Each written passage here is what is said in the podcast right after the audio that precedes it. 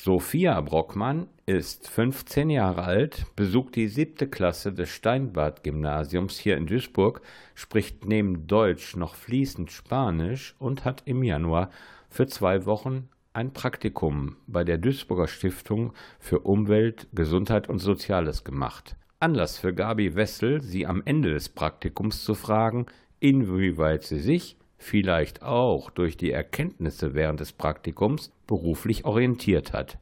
Ich würde eher dazu tendieren, Lehrerin zu werden. Also das wäre so das Erste, was ich mir vorstellen könnte. Wenn du Lehrerin werden möchtest, dann liegt ja ein Studium nahe oder könntest du dir auch eine handwerkliche Ausbildung oder eine solide Ausbildung vorstellen? Also gerade dadurch, dass ich noch nicht wirklich eine Idee habe, würde ich das Ganze eher so relativ frei im Raum stehen lassen. Aber ich würde eher ein Studium machen wollen, gerade auch, weil ich von vielen Menschen gehört habe, dass das die schönste Zeit ihres Lebens war.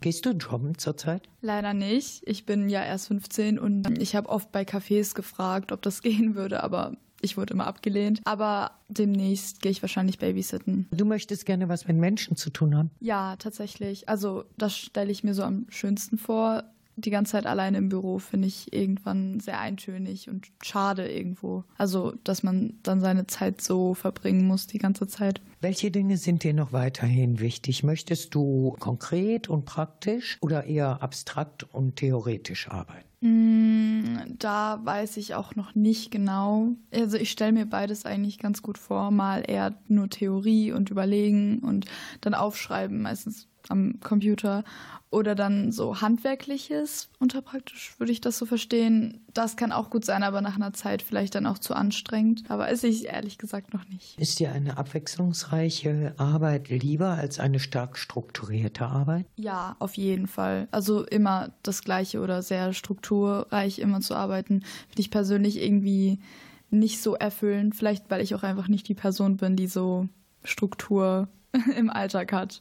Die Arbeit in einem Team, wird dir das gefallen oder könntest du dir auch vorstellen, von zu Hause aus deine Arbeit zu erledigen? Wenn, dann wäre das wahrscheinlich so, dass ich das arbeitsteilig machen könnte, aber wirklich im Team und dann diese Diskussionen führen, das finde ich eigentlich oft sehr anstrengend, vor allem weil es verschiedene Menschenarten gibt, die dann je nachdem auch sehr schwierig sein können in solchen Situationen. Und mit sowas komme ich nicht so gut klar. Lehrerin wäre ja eine Arbeit im sozialen Bereich.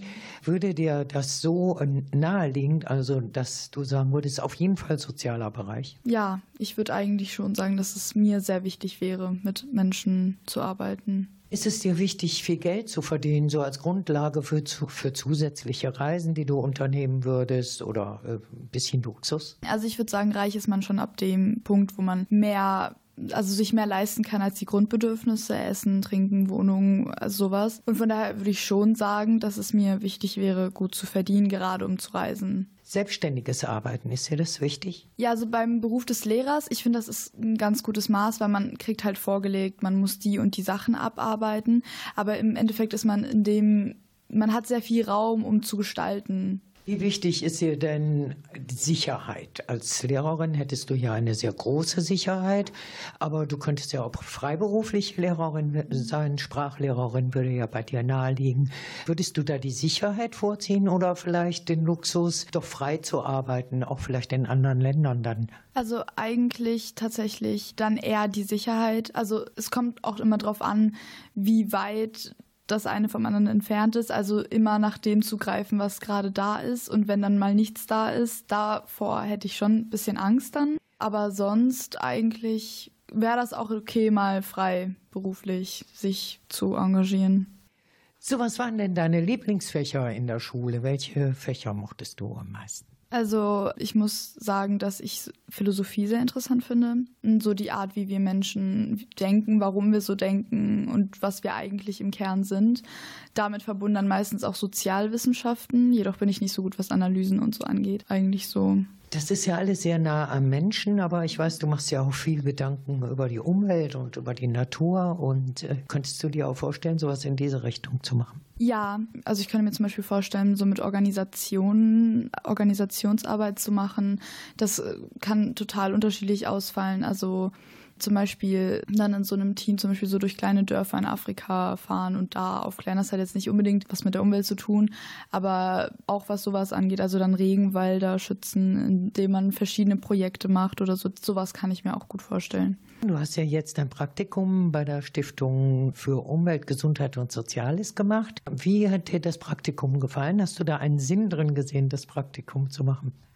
Ja, also gerade dadurch, dass ich mir noch nicht sicher bin, was ich mal werden möchte, habe ich mich eigentlich eher sehr nach meinen Interessen orientiert und die Schwerpunkte liegen zurzeit wirklich auf Umwelt, eigene Gesundheit, Ernährung und sowas. Und dann mein Praktikum hier zu machen, war eigentlich, würde ich sagen, eine wirklich gute Entscheidung, weil ich habe nicht nur was für meine berufliche Zukunft gelernt, sondern generell fürs Leben.